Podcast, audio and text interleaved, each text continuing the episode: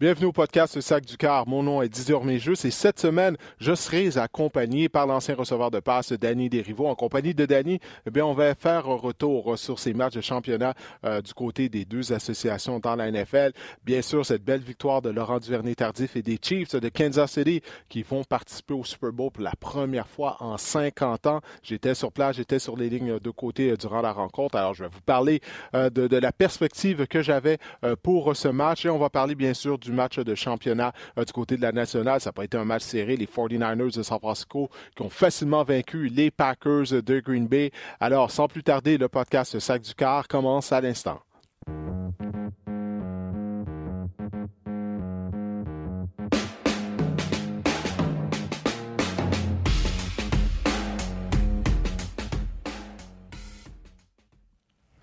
Alors, Danny, ça, les deux finales d'association, bon, le premier match a été un match quand même divertissant. La deuxième rencontre, ça n'a pas vraiment été serré.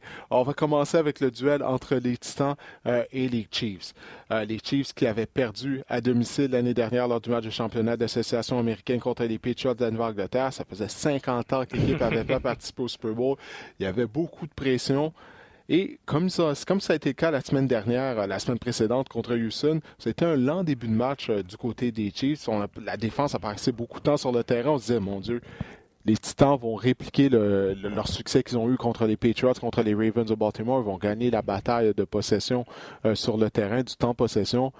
Mais on a compté sur Patrick Mahomes qui a vraiment fait toute une performance. Encore une fois, oui, les Chiefs, fidèles à eux-mêmes, un lent départ, mais sont tellement explosifs, ils ont tellement la capacité de faire des points rapidement. On, dirait que ils commencent un peu à prendre habitude un peu à avoir des lents départs parce qu'ils ont tellement la confiance, ils sont capables de revenir rapidement dans, euh, dans les matchs, puis ils sont, ils sont capables de... C'est quand tu vois qu'ils sont capables de, faire des touchés dans 1 minute 40, 2 minutes 30, c'est très rapide, puis sachant comment ils sont équipés, là, euh, ça rend un animal qui est très difficile, puis je peux, je peux voir aussi la pression que ça peut mettre sur une équipe qui prend les devants, puis de jouer un peu sur les talons, sachant que, hey, même si on a les devants, on peut pas commencer à relaxer puis penser que c'est gagné d'avance, il faut vraiment trouver le moyen de les éliminer puis aucune équipe à date a été capable de faire ça. Ouais, il faut vraiment penser comme au basketball, les euh, Golden State, les Warriors de Golden State avec Stephen Curry, mm -hmm. capable de se mettre en marge, de marquer 20, 25 points euh, d'un seul coup. Tu te dis, mon Dieu, qu'est-ce qui se passe? Pourtant, il tirait de l'arrière il n'y a pas longtemps. C'est la même chose avec les Chiefs. On a vu qu'est-ce qu'ils ont fait contre Houston, mais tu as parlé de confiance. Ça, c'est quelque chose que, que Laurent Duvernay-Tardif m'avait dit. Ryan Hunter également,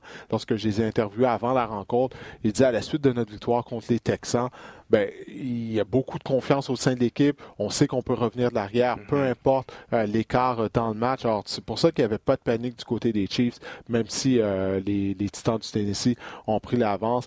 Écoute, il faut parler de la course pour un toucher de Patrick Mahomes à la fin mm-hmm. de la première demi. Ça a vraiment été, d'une certaine façon, le point tournant de la rencontre. Ça a donné de l'énergie aux Chiefs. Ça a énergisé le Howard Stadium, qui était déjà très bruyant avant le début de la rencontre.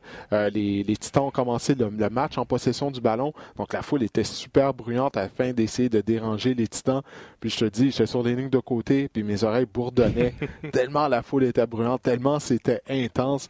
Euh, c'est vraiment incroyable d'avoir la chance de vivre cette atmosphère-là. Ça, faisait quoi, la quatrième fois, je pense que j'allais au Arrowhead, mais à chaque fois, c'est impressionnant à quel point c'est bruyant. Mais je crois que c'est vraiment c'est plus bruyant que jamais. Mais tu vois pour dire que oui, ben, cette course de Patrick Mahomes pour un toucher euh, qui a été pour moi le point tournant de la rencontre. Euh, Mahomes, tout au long de la rencontre, il, a fait des dommages avec son bras, mais également avec ses jambes. Ben oui, moi je pense que ça a été un peu l'élément, le, X-factor, si on peut l'appeler. On parle souvent de Patrick Mahomes pour ses qualités athlétiques avec son bras, puis à quel point il est capable de, peut-être allonger des jeux avec ses pieds pour lancer le ballon.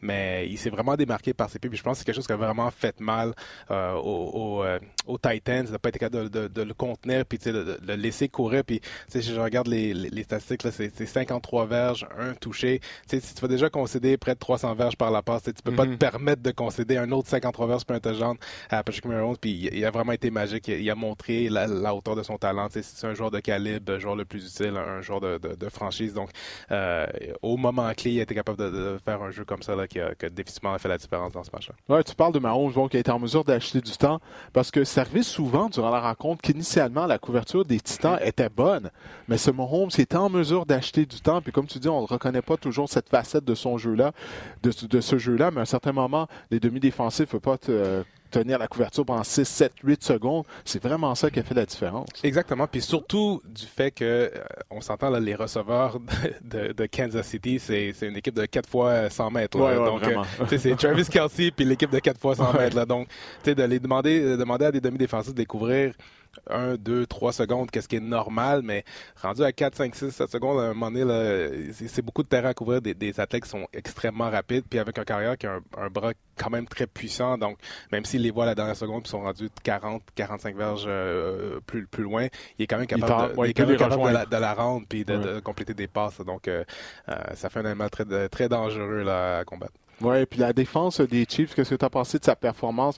En première demi, comme je le disais tout à l'heure, on se disait, bon, ça ressemble au match précédent des Titans, Derrick Henry qui était en mesure euh, de gagner des verges, mais il n'y avait pas juste ça. Il y avait également Ryan Tannehill. Mm-hmm. Moi, j'ai trouvé en première demi que euh, du côté de la défense de Kansas City, on n'a pas appliqué de pression sur Tannehill. Je ne sais pas si c'est parce qu'on était préoccupé à arrêter le jeu au sol des Derrick Henry, mais je trouvais que Tannehill avait beaucoup de temps pour repérer ses receveurs de passe. D'ailleurs, sa première séquence, compléter une passe à A.J. Brown, Brown était allé chercher des verges après la réception pour un gros jeu, euh, une, réception qui a finalement passé course environ une quarantaine de verges, si je ne me trompe pas. Euh, Qu'est-ce qui s'est passé de la performance des Titans, surtout euh, au début de la rencontre? Ben moi, je pense que les, Titans, en, début de match, ont, donné tout ce qu'ils pouvaient donner. pour moi, c'était un peu leur scénario de rêve. Ils se sont souvent dit en, préparation avant le match, si on est capable de prendre l'avance de ce match-là, OK, on va passer au plan Derrick Henry à gauche, au centre, au milieu, puis capable de gruger du temps, puis garder ça, garder Patrick Mahomes pour son offensive sur ligne de côté, mais on dirait que ça s'est tout passé un peu trop rapidement. Ils ont pris l'avance, c'était au premier quart, et finalement pas, pas assez soutenu pour être capable de, euh, de, maintenir l'avance. Puis une, fois qu'en deuxième demi, les, les Chiefs avaient, avaient l'avance, c'est vraiment difficile pour les, Titans de revenir, même avec ouais. Hill qui peut faire le, plus qu'il peut. Là, mais je pense que ce match-là, il a donné pas mal tout ce qu'il était capable de donner, le, le, plus haut de son potentiel. Euh, mais sans, sans l'apport de Derrick Henry en deuxième demi, c'est très difficile pour les, les, Titans d'être euh, de faire grand-chose. Ouais, c'est ça. Écoute, la défense des Chiefs, bon, qui a fait du bon travail face à Henry en deuxième demi. On s'est mis à délaisser le jeu au sol parce que bon, on tirait de l'arrière, mais la, performance des, Titans en première demi, moi j'ai trouvé qu'ils ont contrôlé mhm. d'une certaine façon la première demi, mais malgré tout, euh, c'était pas suffisant. Ils sont partis au vestiaire. Bon, c'était quoi la marque euh, à 21-17. Oui, exactement. Donc, 21-17 euh, pour les Chiefs. Donc, même s'ils ont bien joué en première demi, je pense pas qu'ils auraient pu mieux jouer. Ils tiraient derrière par quatre quand même. Ça, ça, prouve à quel point euh, Kansas City euh, est vraiment une bonne équipe. Mm-hmm. Non, c'est ça. C'est une très bonne équipe. Puis, on, si on regarde les statistiques, défensivement, ils n'ont pas été une grosse équipe. Donc, c'est mm-hmm. pas un peu surprenant qu'est-ce qu'on a vu dans, les séries éliminatoires, que ce soit par la course, par, par la passe. Mais durant les séries, ils ont trouvé le moyen d'être bons défensivement au bon moment pour au moins donner du temps à l'offensive de, de se partir. Donc, euh, l'affaire la plus dangereuse avec les Chiefs, c'est si jamais ils ont un fort début de match puis sont capables de, de, produire rapidement offensivement, euh, quel genre d'équipe ils sont capables d'être? Oui, non, non, c'est ça, absolument. Mais on peut jamais les compter pour battus mm-hmm. avec euh, Patrick Mahomes. Dernier mot sur Derek Henry. Euh, je l'ai épié durant la, période d'échauffement. Je vais le voir en personne. Mm-hmm, mm-hmm. Mon Dieu, ça n'a pas de bon sens que ce gars-là joue en position de demi à l'attaque. Ah je veux dire, parce que c'est pas juste qu'il est gros, mais il est grand. Il, est long, comme on dit. Ah OK, il est grand, il mesure 6 pieds 3, 6 pieds 4. Tu m'as dit qu'il mesure 6 pieds 5, que je t'aurais cru. Euh, de le voir durant l'échauffement, c'est vraiment impressionnant. Je me dis, mon Dieu, il a vraiment l'air d'un ailier rapproché. tu le vois dans le champ arrière, on dirait qu'il y a une erreur. Tu, dis que là est trop mm-hmm. gros pour être en position de demi à l'attaque. C'est vraiment impressionnant euh, de, le voir euh, durant l'échauffement avec son cabaret. J'en suis, sûr. Un, Eddie, George des temps modernes. Ouais, non, c'est ça, exactement. Un Eddie George des temps, des temps modernes. mais écoute, pour les Titans, Derek Henry va devenir un joueur autonome. C'est la même chose pour Ryan Tannehill. Est-ce qu'on peut se permettre de ramener les deux joueurs? Est-ce qu'on doit tout faire en notre pouvoir pour ramener euh, Hill et Derrick Henry, selon toi? Ben moi, je pense que oui. C'est la combinaison qui a bien fonctionné. surtout du côté de Tanning Hill, on savait qu'est-ce que Derrick Henry était. Puis à, la fin de la saison, on, conclut que ça a été le meilleur porteur de ballon pour qu'est-ce qu'il amène sur le, jeu au sol. Donc, il, va avoir tous les atouts de son côté pour pouvoir négocier une très belle entente. Là, reste, à voir par l'historique des contrats avec les portes de ballon. Est-ce que les Titans vont être capables de Ben c'est ça, on, en parlait avant de commencer l'enregistrement. Tu mentionnais les noms au cours des dernières années, là, mm-hmm. des porteurs de ballon qui pensaient faire sauter la banque, puis finalement, bon, ils l'ont pas fait. Le Vian Bell, oui, le signé bon, un contrat lucratif, mm-hmm. lucratif avec les Jets de New York, mais c'est loin d'être pour le montant auquel il s'attendait. Et puis, il y en a eu d'autres lors des dernières années. Est-ce que toi, tu serais prêt justement à investir en Derrick Henry? Tu âgé de 26 ans seulement? Oui, mais c'est quand même un porteur de ballon. Puis moi, mon style en plus. Moi, pour moi, un porteur de ballon, c'est toujours une valeur qu'on est capable de remplacer au repêchage avec les, la, nombre de quantités de bons porteurs de ballon qui peuvent sortir. Ben, il y a combien de porteurs de ballon comme Derrick Henry, par exemple? Parce qu'il est unique. Il est vraiment unique avec son cabaret, la vitesse Tout à fait. Il est, il est unique, tout à fait. Mais est-ce que tout seul, il est capable de faire ou est-ce que tu peux faire avec un porteur de ballon, peut-être qu'il va pas te donner 1500 verges puis il va contrôler le, temps de position comme fait, mais qu'il va t'en donner 1000 puis tu vas pouvoir l'encadrer puis avoir d'autres ressources autour de lui qui vont faire en sorte que tu vas gagner. Euh, d'après moi, les, équipes diraient que historiquement, t'as peut-être pas besoin d'avoir un porteur de ballon à 1500 verges pour, puis aussi dominant que lui pour, pour faire tout le travail. Si jamais on doit laisser passer de ça quelqu'un, payer le, le trop, aller en enchère pour un Derrick Henry, puis on va trouver une, ressource secondaire qui va nous donner 1000 verges. Euh, puis comme tu peux le constater, les, deux équipes qui vont au Super Bowl, il n'y a pas un porteur de ballon de 1000 verges dans les deux, deux groupes. donc, euh, est-ce que c'est pas une nécessité pour être bon d'avoir un, porteur de ballon aussi dominant? Ben dans ce cas-là, est-ce que tu serais prêt à laisser partir euh, Henry pour t'assurer de garder Ryan Tannehill dans ce cas-là? Euh, Parce que c'est difficile de gagner sans carrière. on le voit, comme tu le mentionnes, les équipes sont au Super Bowl. Euh, elles ont de, bonnes attaques au sol, surtout les 49ers de San Francisco, mais tout au long de la saison, on a utilisé trois, quatre porteurs de ballon. Puis l'identité des Chiefs, c'est sûr, ça commence avec Pat Mahomes. On a une vraie carrière de concession. On l'a vu. Mm-hmm. Il a transporté l'équipe euh, dimanche. Alors, est-ce que tu es prêt, tu serais prêt à sacrifier Derrick Henry pour Ryan Tannehill? Ce, ce qui aurait été impensable il y a six mois. Tout à fait. c'est sûr que Tannehill, il est, important parce que c'est le carrière qui, qui, était capable, mais est-ce que Tannehill est irremplaçable? Lui non plus, je crois pas. Si j'ai à choisir dans les deux, je garde Derrick Henry puis J'espère être capable de trouver un, carrière qui va me donner au moins qu'est-ce que euh, Tannehill euh, m'a donné parce que Tannehill, il a été bon, mais est-ce, que c'est un, joueur de étoile qui, ne peut pas être remplacé? Je ne crois pas. Là. Donc, euh, si j'ai à choisir dans les deux, je garde Derrick Henry, mais je ferais pas sauter la banque pour, euh, pour Derrick Henry. Oui, oui. Non, non, ça, ça, ça, je comprends. En tant que gestionnaire, moi, je suis son agent. Si je suis son agent, mais là, je dis, c'est la meilleure performance de tous les temps, puis il, il vaut 100 millions, là, mais il n'y aura pas ça. Oui, non, j'ai vraiment hâte de voir ce que les Titans vont faire.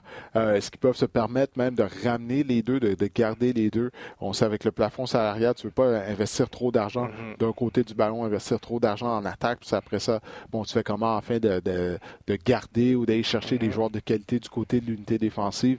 on va avoir de grandes décisions à prendre euh, du côté euh, des Titans euh, du Tennessee. pour ce qui est de Pat Mahomes, je veux juste en parlant encore une fois, c'est vraiment impressionnant de le voir. des lignes de côté. L'énergie qu'il donne à l'équipe, à, un moment donné, j'ai oublié si c'est après le premier toucher des Chiefs ou le, deuxième. Il est venu, il s'est promené le long des lignes de côté, très émotif. Puis ça, ça donnait de l'énergie également à la foule lorsqu'elle le voyait agir de la sorte. Mais tu sais, on parle souvent de carrière de concession, mais réellement, il y a combien de carrières de concession dans la NFL? Mm-hmm, tu sais, qui peuvent mm-hmm. transporter l'équipe. Puis ça, ça a vraiment été toute une démonstration de sa part. Parce qu'il y a une passe qu'il a complétée. J'ai oublié c'était qui. Le receveur a attrapé le ballon devant moi. Je pense que j'ai goût de dire que c'était à Sammy Watkins, mais je suis pas certain. Mais encore une fois, il était sorti de la pochette, il a acheté du temps, puis il a comme lancé le ballon en contre-courant, mais la passe était directement dans les numéros. C'est tellement impressionnant à voir.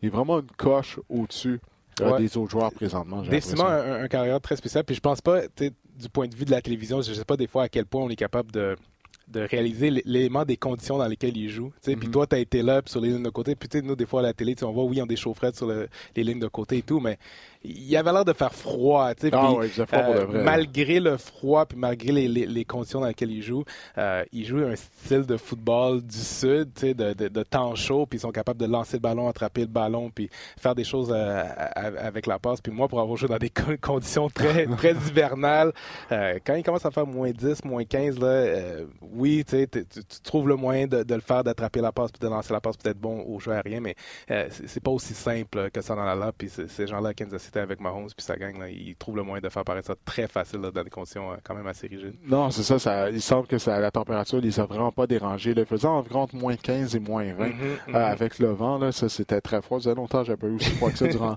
durant un match. En tout cas, il faisait plus froid que même lors du match de la Coupe Grey à Calgary. Là, ça, c'est même pas proche. C'était vraiment, c'est vraiment froid. Alors, on va maintenant se transporter du côté de la nationale, où les 49ers de San Francisco, bien, comme je le disais tout à l'heure, ils ont facilement défait les Packers de Green Bay par la marque de 37 à 20. La vedette de la rencontre, bien, ça a été le porteur de ballon des Niners, Ryan Morsterd, euh, qui a gagné 220 euh, verges en plus d'inscrire 4 touchés. On a perdu les services de Tavin Coleman. Ça fait en sorte que Morsterd a été le, seul mm-hmm. porteur de ballon presque qu'on a utilisé euh, dans le champ arrière. Et puis, ça a vraiment été toute une performance pour lui. C'est un joueur qui, a été retranché à sept mm-hmm, reprises mm-hmm. depuis le début de sa carrière. Après le match, il disait, avant toutes les rencontres, euh, il a gardé une liste avec les dates au cours desquelles il s'est fait retrancher les sept fois. Puis il dit après, avant chaque match, il dit qu'il regarde cette liste-là euh, qu'il s'est fait afin de se motiver avant chaque match qu'il joue. Donc ça, c'est vraiment une belle histoire. Euh, pour ce qui est de la rencontre, Écoute, les deux équipes s'étaient affrontées plus tôt durant la saison régulière. S'étaient affrontées le 24 novembre. Les Niners avaient écrasé les Packers. Mm-hmm. Encore une fois, le match avait eu lieu au Levi Stadium. Finalement, ça a été un copier-coller de la rencontre du mois de novembre. Ça a été une domination. Ils ont fait la vidure à Aaron Rodgers dès le début de la rencontre. Oui, puis c'est un peu comme on, s'était parlé un, peu avant de rentrer en ondes. Euh, autant par les fiches, on sent que c'était deux, deux rivaux un peu équitables, mais que ce soit le dernier match qu'on jouait un contre l'autre ou euh, le dernier match euh, en fin de semaine, que San Francisco a vraiment démontré qu'ils sont classe à part, ils font pas partie de, du même niveau. Puis la, tendance un peu s'est puis ils ont vraiment montré là, que leur, de, leur 12 et 3 ou leur, leur 13 et 3 de la saison est, beaucoup plus valable. Puis c'est une beaucoup meilleure équipe que, les Packers de Green Ben, c'est ça également. les Packers tout au long de la saison, bon, ils ont terminé avec une fiche de 13 et 3, puis vous disiez, waouh, vraiment, les mm-hmm. Packers, 13 et 3, la deuxième tête de série du côté de la nationale. Euh, c'est vraiment surprenant. Moi, j'ai l'impression que la deuxième meilleure équipe de la nationale, c'était vraiment des Saints. Mm-hmm. Euh, mm-hmm. puis bon, eux, malheureusement, ils ont choqué euh, à domicile en éliminatoire. on aurait eu droit à un bien, meilleur match mm-hmm. si les Saints s'étaient rendus à la finale de l'association nationale. Mais c'est comme ça, on n'a pas fait d'ajustement, on dirait. ils ont joué contre les 49ers à la fin du mois de novembre. Rogers était sous une pression constante. Puis on n'a on a pas apporté d'ajustement du côté de l'attaque euh, des, des, Packers. C'est comme ça on pensait que ça allait fonctionner encore une fois on était incapable d'arrêter la ligne défensive des 49ers de San Francisco, qui a vraiment été encore une fois dominant. Oui, c'était très difficile. Puis, les, euh, San Francisco ont été dominants euh, avec la ligne défensive. Ils ont, ils ont, été super dominants par euh, le jeu au sol, comme, comme tu l'as décrit. là. Puis chapeau à Carl Shanahan, qui, qui, qui, qui, rend honneur à son père. Puis, moi, moi, je vois beaucoup de parallèles de son père avec Terrell Davis, un autre porteur de ballon, puis il trouvait des moyens de, de courir la balle. Puis, ben puis lui maintenant avec un, un, autre porteur de ballon un peu moins euh, convoité, moins recruté, puis il, trouve des moyens. Puis c'est un peu un génie offensif de, la course. Il trouve des moyens différents de courir le ballon, puis même si tu sais que ça s'en vient. C'est quoi, Jimmy Garoppolo, quoi, 8 passes tentées, c'est bien ça? 8 passes tentées, 608. 608, Jimmy G. Euh, c'est pas mal incroyable de courir le ballon à 285 verges, puis euh, qu'est-ce qu'on remarque avec un système de course, c'est que Carl Shanahan semble être un génie là, de, de, trouver les bons angles, de créer des surnoms. De, mm-hmm.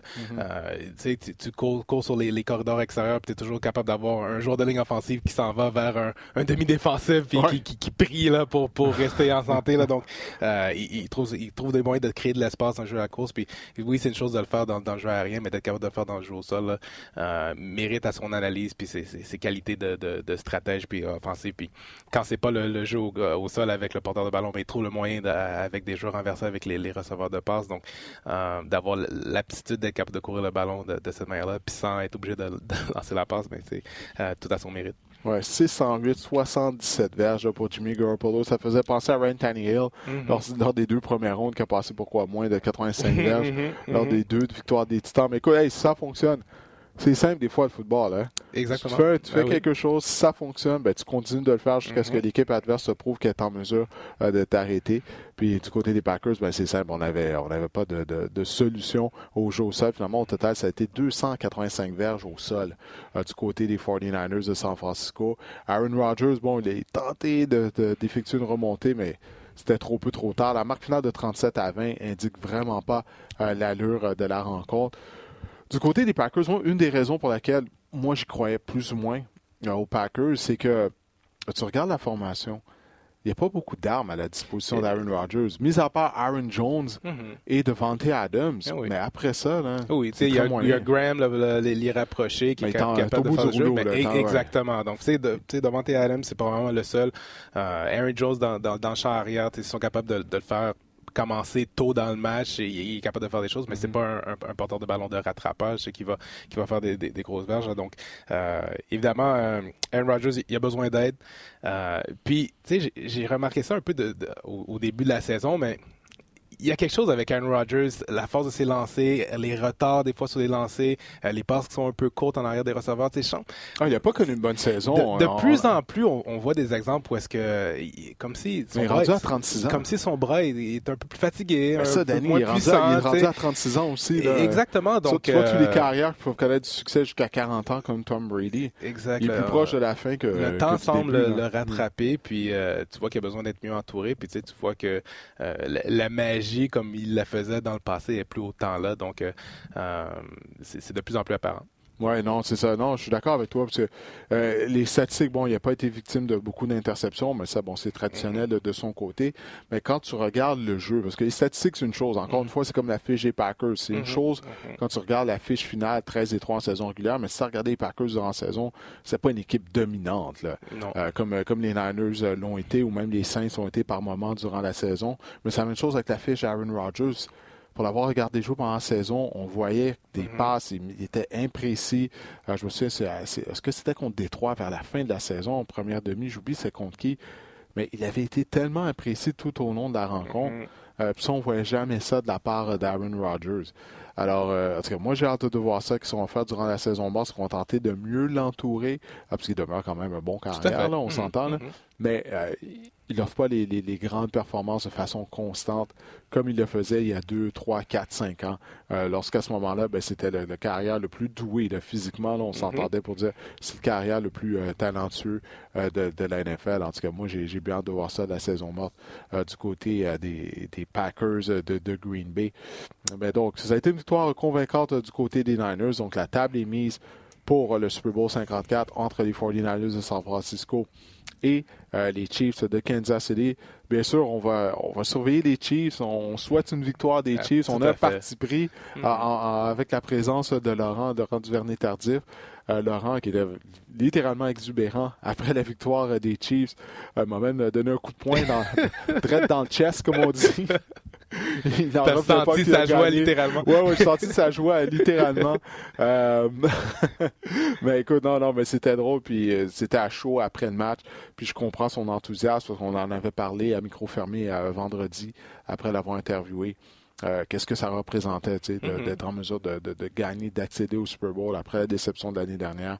Puis pour la ville de Kansas City également, là, Mhm. 50 ans sans Ben oui. participation au Super Bowl. Mhm, mhm. Depuis Puis- le Super Bowl 4, Ben imagine-toi. ouais. Puis dis-toi, pour un, un- quelqu'un comme Laurent Duvernay-Tardif que- qu'on voit de l'extérieur, qu'on a le sentiment qu'il a tout accompli, puis tu vois son niveau de, de à quel point il est excité, puis à quel point il y a encore des choses qu'il aimerait savoir, puis euh, d'avoir cette opportunité-là, là, ça, ça serait beau de le voir accomplir ça. Ah là, écoute, sûr. il était très enthousiaste, mais c'est tellement incroyable. parce que- Écoute, tu- moi je me souviens, la première fois que j'ai entendu parler de Laurent, on m'avait envoyé couvrir un match entre euh, McGill et Concordia. Mhm.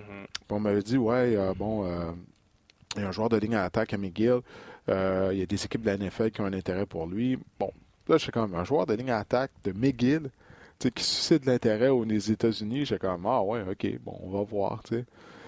Puis j'étais allé au match, puis là, j'ai vu Laurent jouer. Là, j'étais comme, ah, ok, là, je comprends. Là, de- Mhm. Vraiment physiquement, Mm-hmm. Puis écoute, je sais pas c'est qui le pauvre ailier défensif du côté de, de, Concordia, mais mm-hmm. l'après-midi était long pour lui. Ah, Laurent faisait qu'est-ce qu'il voulait avec ce gars-là. Tu sais. Ah ouais, ah ouais. J'ai écho les mêmes commentaires. Moi, j'étais à l'Université de Montréal dans, dans ces années-là. Ok, tu coachais à ce moment-là. Exactement. Puis tu sais, je peux te. Tu coaché contre lui, ouais. Exactement. Puis je peux te dire que nos joueurs de ligne défensive, qui étaient une très bonne ligne défensive dans ces mm-hmm. années-là, les J.S. Blanc, David Ménard, tu sais, on. Ben, tous les gars qui jouent dans la Ligue canadienne, qui ont des belles carrières, ben oui. On avait une bonne ligne défensive. Là, Puis c'était, euh, on jouait contre McGill, puis c'est très rare que nos joueurs de la ligne défensive revenaient sur la ligne de côté et puis se disaient et je, viens de me faire dominer physiquement là. Puis euh, j'ai peur de regarder le vidéo cette semaine ah parce que je me suis fait dominer puis euh, euh, c'était un des rares athlètes.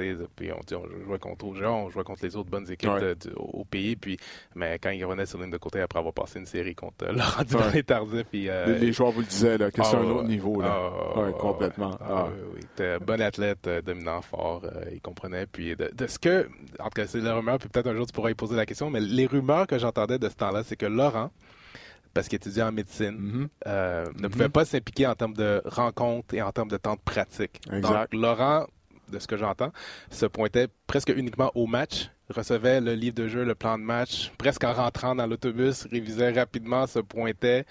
Je ne sais pas si c'était à ce point-là, mais je sais qu'il m'a déjà dit euh, qu'il prenait part lorsqu'il était à McGill à un entraînement par semaine. Bon. En raison de ses études en mm-hmm. médecine, mm-hmm. naturellement, c'est très exigeant, très demandant. Mm-hmm. Du moins, c'est ce qu'on m'a dit. J'ai pas étudié en médecine, mais je, le crois. J'ai pas misère à le croire. Mais c'est ça, ouais, il pratiquait une fois par semaine, puis des fois, c'était juste avec des matchs. Donc, durant l'entraînement léger, durant le walkthrough. Exactement. exactement. Puis il, étudiait le plan de match euh, euh, durant son temps.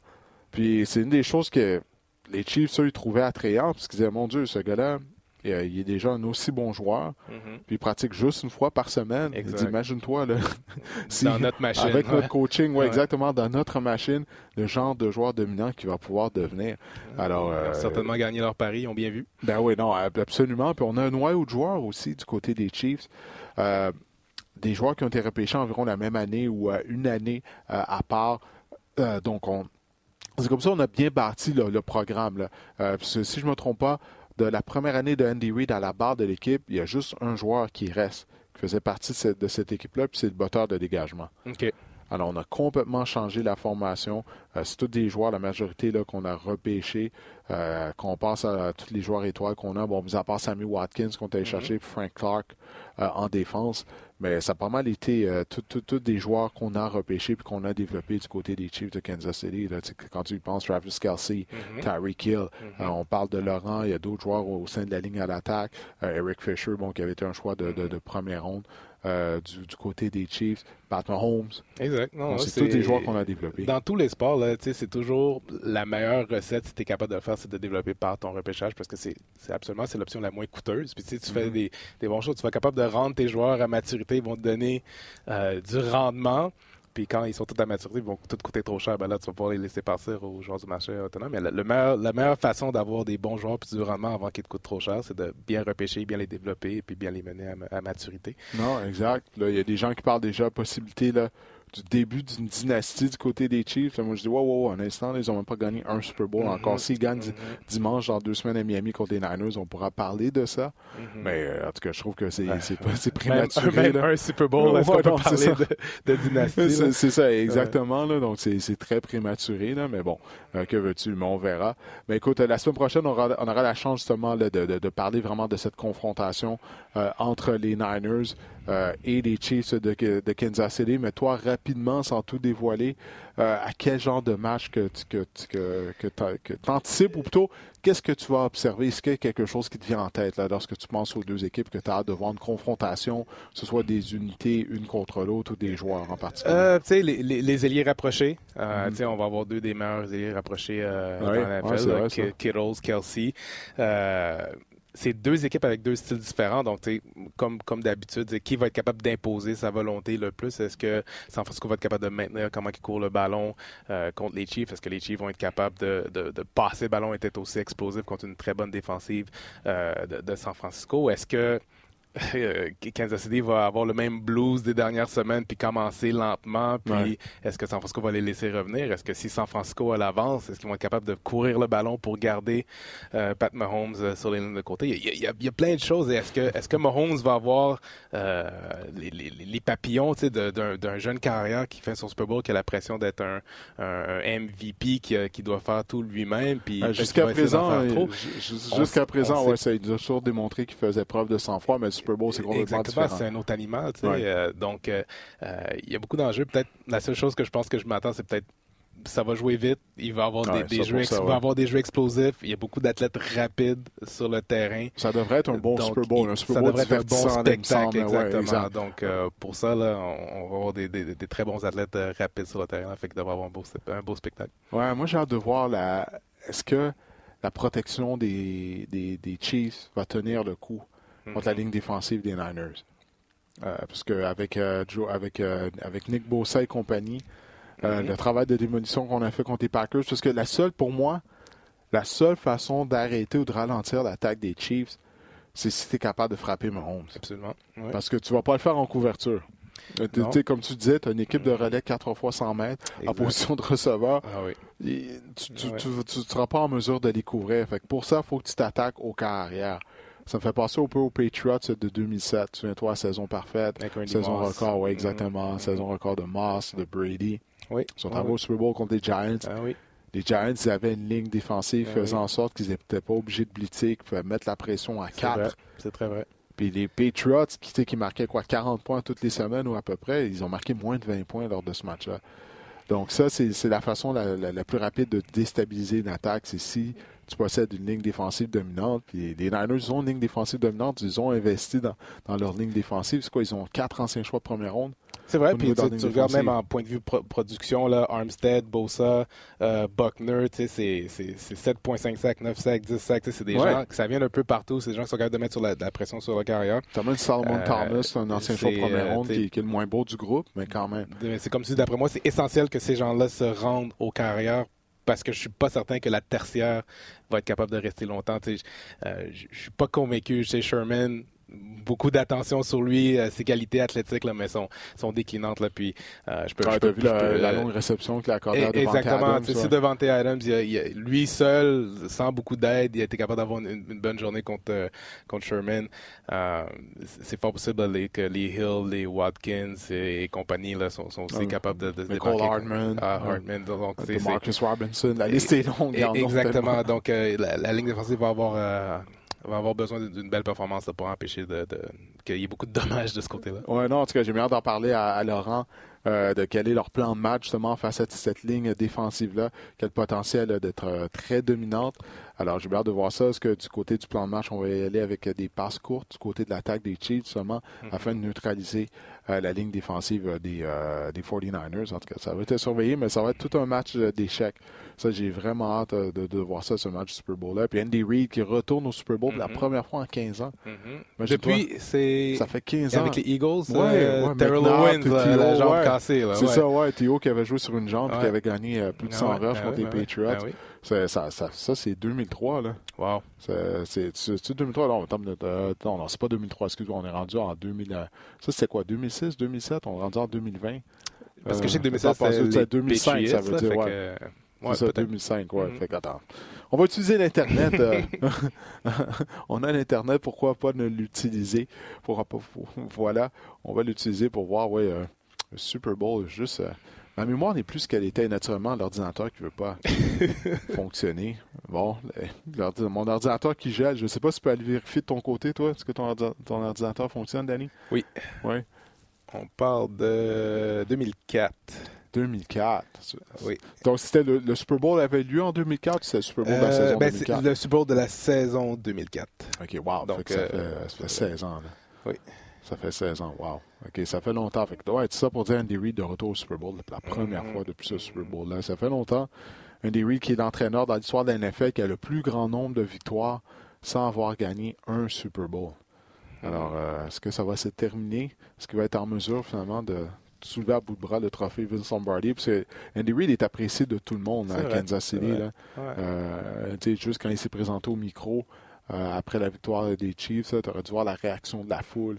Euh, apprécié également par les membres des médias. C'est la même chose lorsqu'il était à Philadelphie. Mm-hmm. Euh, ça semble vraiment être un bon monsieur. Je sais que Laurent a juste des bons mots à dire à son sujet. Ça serait bien pour un, gars comme lui, parce que c'est un gars qui a souvent eu beaucoup de, de succès dans, les saisons. Puis ça a souvent été la coche négative contre un gars mm-hmm. comme Andy Reid. Qu'est-ce qu'il fait dans les séries? Puis toutes les, toutes les fois qu'il y a eu des, super bonnes équipes, des super euh, bonnes saisons, puis des, des, comme on dit, des early exits en, en, série. Là. Donc, c'était la coche. Donc, ça serait, ça serait bien pour voir un, gars qui a été persévérant, qui a eu une autre chance, puis qui finalement qui est capable de, de, sortir de là avec un, championnat pour sa pour sa legacy. Oui, c'est ça, ouais, pour son héritage. Comme on disait, il a bâti le programme des Chiefs. Mm-hmm. Il reste juste un joueur euh, qui faisait partie de la formation lorsqu'il a hérité, lorsqu'il est devenu entraîneur-chef de Kansas City.